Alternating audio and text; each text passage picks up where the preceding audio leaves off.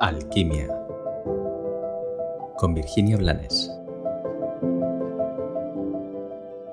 Hola, bienvenido un día más a Alquimia. Hoy te invito a que reflexionemos juntos sobre lo que quiere decir un término que acuñó Freud hace ya muchos años. Él acuñó lo que se conoce actualmente como compulsión de repetición. Y a lo que se refería es a que nuestro inconsciente intenta de formas repetidas a lo largo de los árboles genealógicos de las siguientes generaciones, vivir bien, o sea, poner en paz algo o todo aquello que quedó por resolver. ¿Qué quiere decir esto? Pues es, bueno, a un nivel es muy sencillo de comprender, a otro nivel puede no ser tan sencillo de comprender, pero sobre todo lo que no suele es ser tan sencillo de vivir.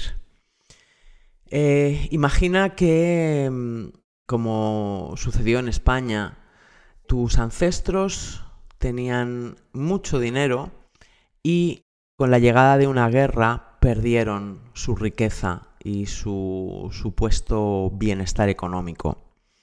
Y esto generó un trauma o un drama en esos abuelos o bisabuelos. No sucede nada si la persona que vivió el suceso fue capaz de sanar lo que vivió. Pero si murió atrapado en el sufrimiento, sin llegar a comprender, sin llegar a soltar y sin llegar a sanar, ese trauma se hereda, se va heredando generación tras generación. La clave, en realidad, es la toma de conciencia. Bueno, como, como siempre, cuando de verdad somos conscientes, liberamos, sanamos, perdonamos, nos perdonamos y podemos avanzar mucho más ligeros.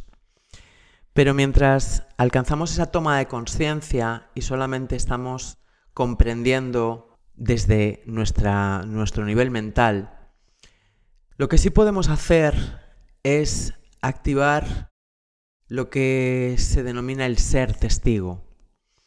Para ser testigo tenemos que entrar en la neutralidad. Tenemos que salir de los juicios que castigan a los que robaron ese dinero o de los juicios ante el abuelo o la abuela que se dejó robar. Tenemos que salir de la emocionalidad y ser hasta donde podamos conscientes de que mientras no lo hagamos vamos a estar repitiendo ese dolor en nuestra vida. Nuestro inconsciente, buscando nuestra sanación y nuestra liberación, va a manifestar en nuestras circunstancias todo aquello que pueda activar ese dolor que no fue sanado en su momento hasta que nosotros seamos capaces de hacernos cargo de él y soltarlo. No sé hasta qué punto te resulta sencillo. Comprende, por favor, que en este proceso de alquimia y transformación no caben los culpables. Y que mientras guardes resentimiento, aunque no sea tuyo, te estarás condenando solo a la compulsión de repetición. Ojalá esto te ayude a crecer en paz y por supuesto a sanar. Que tengas un maravilloso día.